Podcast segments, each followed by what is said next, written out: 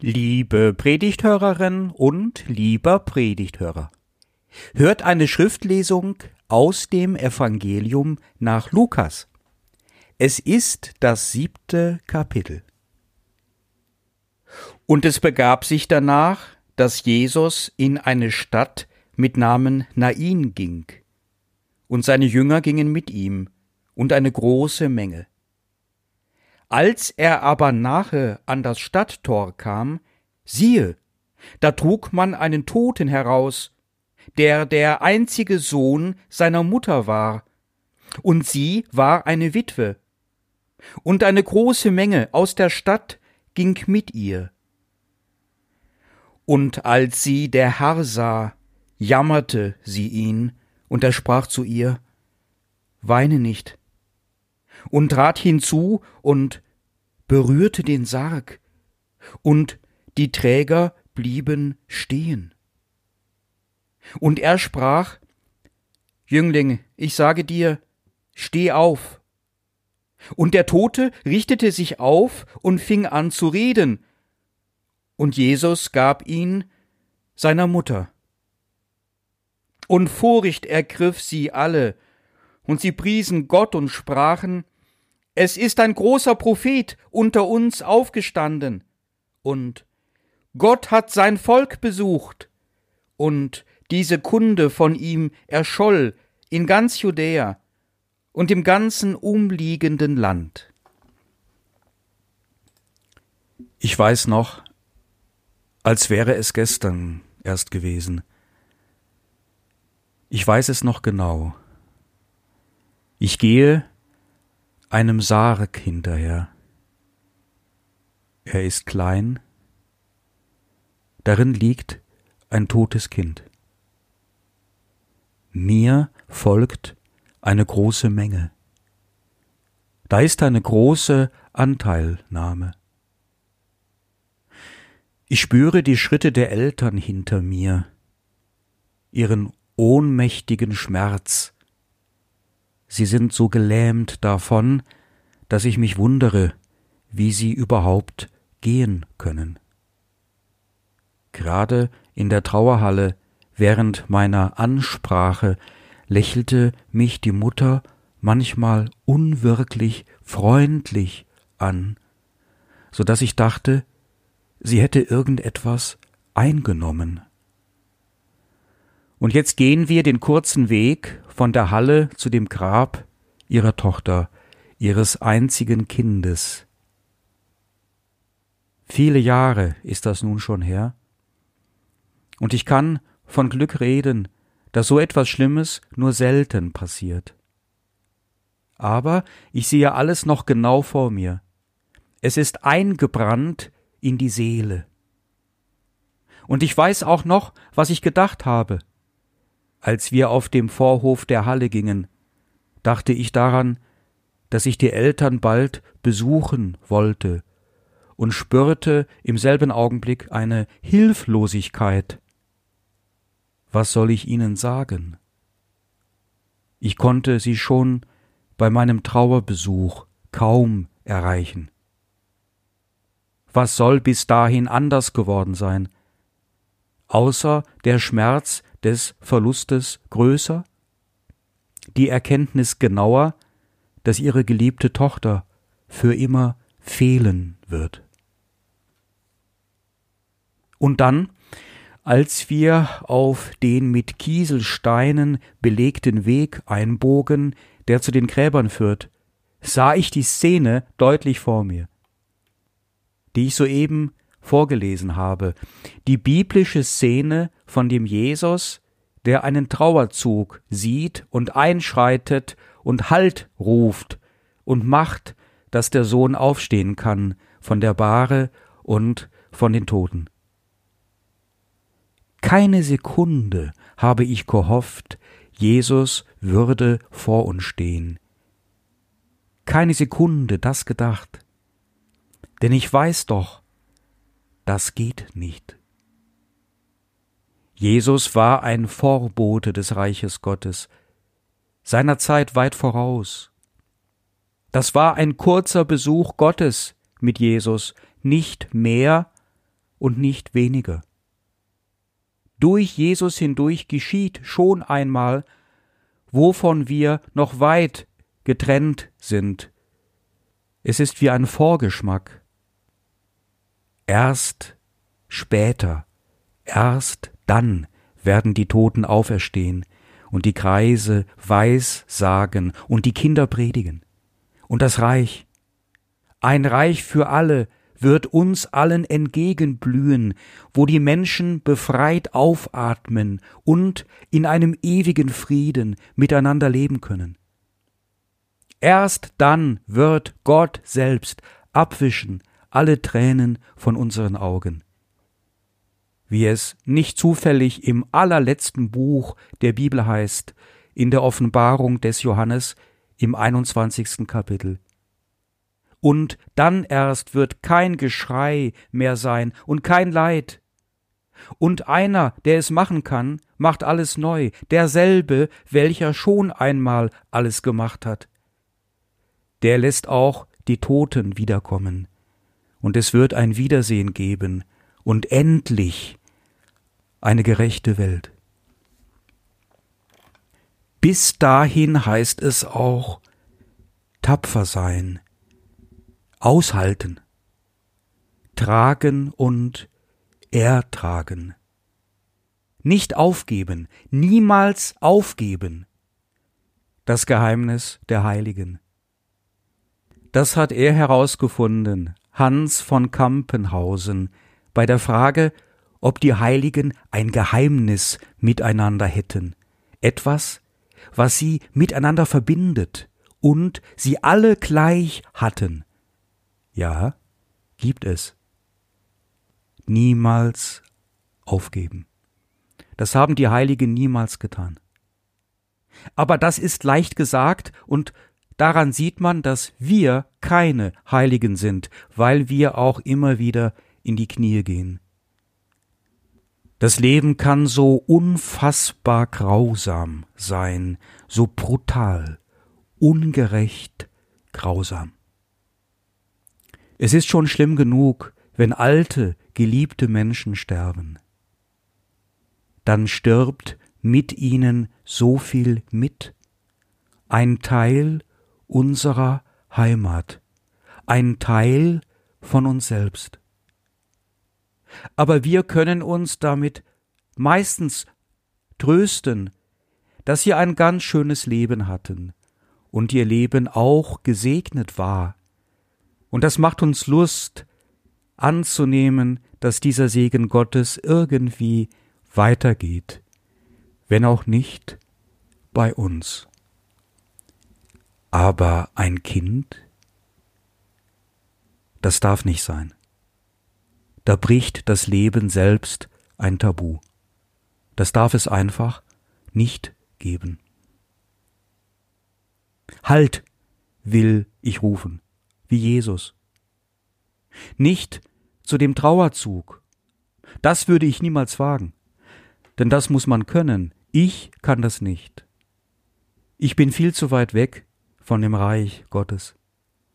Aber halt möchte auch ich rufen zu unserer Traurigkeit und unserer Ohnmacht, halt zu unserer Resignation, auch zu unserer allzu schnellen Bereitschaft, uns mit dem Unabfindlichen abzufinden, uns leichtfertig mit der Verzweiflung zu arrangieren. Wir werden jetzt dieses tote Kind in die Erde legen. Da gibt es kein Aufhalten. Aber wir lassen uns den Versuch nicht nehmen, wenigstens das Blut aufzuhalten, was diese Wunde zu einer ewig blutenden Wunde macht. Wir sagen damit Halt zu der Grausamkeit dieses Lebens. Aber wie soll das gehen? Wie sollen wir das Leben noch gut finden angesichts solcher Erfahrungen? Wie sollen die Eltern jemals wieder ganz unbeschwert lachen können und feiern und albern sein. Es geht. mit Gottes Hilfe. Der Tod ist eine Grenze, ja. Wir müssen uns gedulden und warten auf das Reich. Ja. Und auch Nein. Da ist schon jetzt mehr. Unser Herr Jesus Christus ist auferstanden und das bereits in der Vergangenheit. Und damit hat er eine andere Wirklichkeit jetzt schon an das Licht gebracht. Das Reich Gottes strahlt schon in unsere Gegenwart hinein. Wir haben hier und jetzt schon etwas Göttliches, das wir begreifen können. Und was uns tröstet. Aber wie soll das geschehen? Schauen wir einmal genau in den biblischen Text. Die Geschichte wird nicht so berichtet, als ob sich eine nüchterne Göttlichkeit ereignen würde, so wie ein computergestütztes Softwareprogramm, so als ob Jesus den Leichenzug sah und weil er noch ein paar Minuten Zeit hatte bis zur nächsten Disputation, zum nächsten Streitgespräch mit den Pharisäern, eben mal schnell in die Trickkiste griff und ein Wunder fabrizierte. Vielmehr war Jesus hoch emotionalisiert. Martin Luther übersetzt, ihn jammerte. Als Jesus das sah, jammerte ihn. Eigentlich steht da eine passive Form.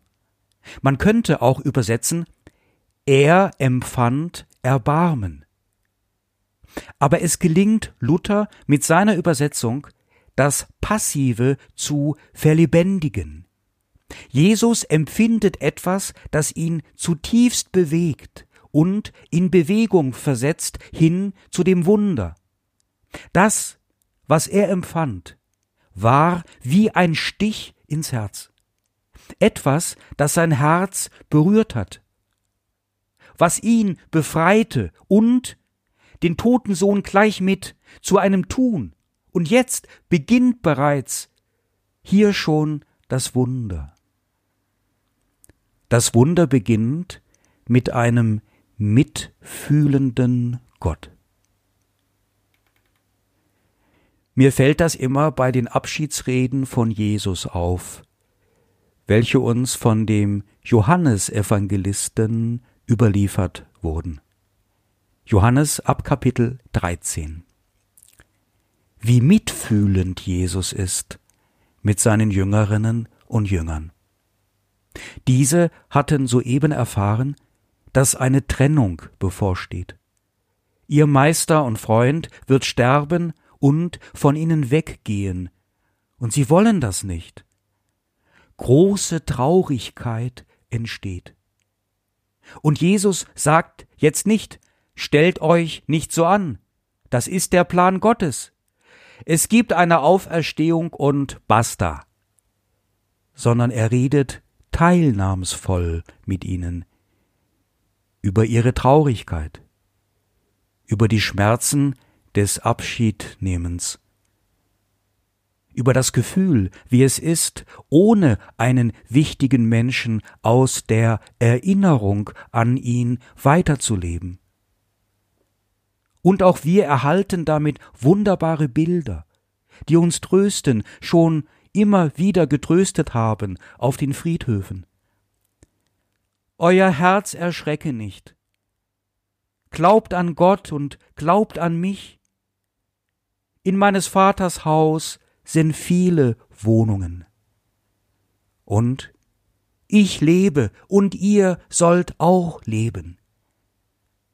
Und wir werden uns wiedersehen. Worin liegt dieser Trost? dass es das Haus Gottes wirklich gibt? Vielleicht. Aber bestimmt liegt dieser Trost auch darin, dass Jesus tröstet, weil er mitfühlend ist. Jahre später sitze ich wieder in einem Wohnzimmer und mir schräg gegenüber ein Elternpaar. Es ist wieder geschehen. Diesmal war es ein Junge und, wie in der Geschichte, der einzige Sohn. Manchmal müssen wir Pfarrer und Pfarrerinnen in der Trauerbegleitung weinen. Ich habe mit mehreren Kollegen darüber gesprochen. Wir tun es dann gerne am Schreibtisch bei der Vorbereitung der Trauerpredigt. Das hilft uns, es nicht auf dem Friedhof tun zu müssen. Wir weinen uns vorher aus und gut ist. Auf dem Friedhof wäre das nicht gut für die Gemeinde, nicht hilfreich für die Trauerfamilie. Da würden wir aus der Rolle fallen. Man möchte doch stark sein als Pfarrer, glaubensstark. Aber damals in diesem Wohnzimmer hat es mich plötzlich gerissen. Irgendetwas war, irgendein Bild, ein Wort, und ich weinte.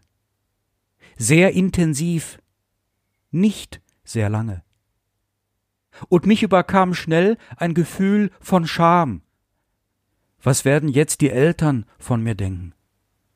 Dass ich meinen Job nicht kann? Und ich wagte kaum, sie anzusehen und war total überrascht. Sie schauten mich offen an, lächelnd, beruhigt, gehalten, respektvoll.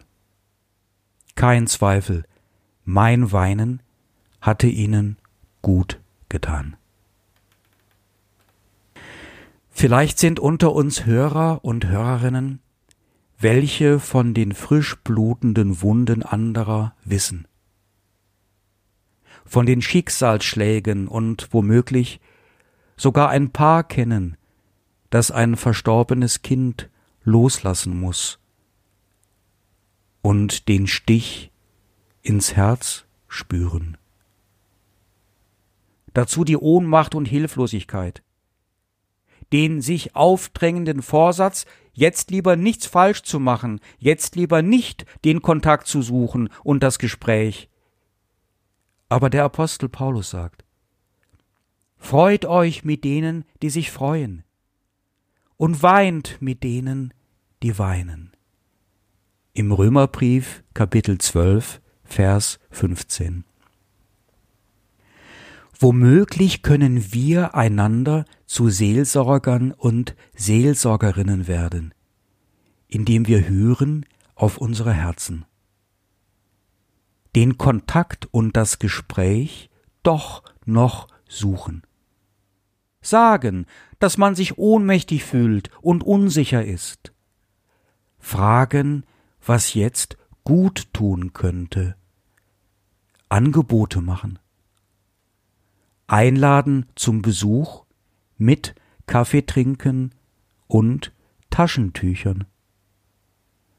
Den Stich im Herzen deuten als eine Weisung Gottes, eine Berührung Gottes, die uns unsere Liebesfähigkeit entdecken lässt. Und als eine Brücke zu dem Menschen, der uns womöglich gerade jetzt braucht. Lotov ist hebräisch und heißt auf Deutsch nicht gut. Diese Buchstaben hängen in großen Lettern bei uns im Pfarrhaus an der Wand. Und es geht so weiter. Nicht gut, wenn der Mensch alleine ist. Wenn wir daran glauben, dass Gott in Jesus Mensch wurde, dann kann uns dabei auffallen, dass Gott selbst uns damit Begleiter sein wollte und Bruder und Schwester, Freund, dem jammert wegen unserer Schicksalsschläge, Freundinnen, die uns nichts sagen können, aber Gutes tun können, indem sie es einfach bei uns und mit uns aushalten und mit uns nach vorne schauen, egal wohin. Wenn wir jemanden kennen, der jetzt im Schatten sitzt und weint, dann tun wir womöglich viel für ihn, wenn wir einfach bei ihm sind und es mit ihm aushalten. Das ist es vielleicht schon der Beginn des Wunders. Und ein Halt vollzieht sich, ein Aufhören, ein Auf den Hören, der uns ein gutes Leben in Aussicht stellt, ein Leben ohne Tränen und Geschrei, und der Tod wird nicht mehr sein. Es könnte auch sein, dass jemand zuhört, der das erlebt hat, wie das eigene Kind verstarb. Ich kann diese Möglichkeit nicht ausschließen. Wie der Zufall will? So groß muss er gar nicht sein, dieser Zufall. Das passiert öfter, als wir erfahren, oder gerade dann, wenn es früh passiert, erfahren es nur die nächsten Anverwandten oder die beste Freundin. Gib dich nicht damit zufrieden, dass die Wunde ewig bluten soll. Hol dir einen oder eine mit dem großen Herzen. Noch einmal darüber reden dürfen vielleicht noch einmal mit dem ganz Vertrauten oder einmal mit der Fremden? Doch noch einmal die Hände falten zum Gebet. Sich nicht isolieren. Die suchen, denen das Gleiche widerfahren ist. Nicht aufhören mit dem Halt wenn Gott auf sich warten lässt mit dem Abwischen der Tränen. Das können dir auch andere tun und immer wieder tun, bis du es endlich selbst entdecken kannst. Weil man sich aufrichtet, den Kopf erhebt und nach vorne schaut, dass die Zukunft leuchtet und sein Reich beginnt und das verstorbene Kind lebt. Warum könnte bei diesem Prozess auch das Beten eine Hilfe sein? Weil es zwei Dinge zusammenbringt. Unser Leiden und Gottes Transzendenz. Jesus hält den Trauerzug an, indem er den Sarg berührt. Um diese Berührung geht es. Mit jedem Beten und Lesen in der Bibel berührt uns etwas von Gottes Geist. Und diese Berührung lindert die Schmerzen, ist Balsam für unsere Seele. Da kommt eine Weite in unsere Enge, eine Ewigkeit in unsere Angst. Junge Eltern machen sich in ihrer überschwänglichen Freude ganz oft auch die größten Sorgen um ihr neugeborenes Kind. Seit ein paar Jahren sage ich es in der Taufe immer offener. Wir inszenieren für die jungen Kinder hier einen Tod und eine Auferstehung. Eine Krise, die sie bewältigen mit Gottes Weite, Gottes Hilfe und mit unserer zwischenmenschlichen Hilfe. So bleibt das Leben wunderbar denn wir haben einen Halt, was auch geschieht. Und siehe, der Frieden Gottes, welcher höher ist als alle menschliche Vernunft. Er bewahrt unsere Herzen und Sinne in Jesus Christus. Amen.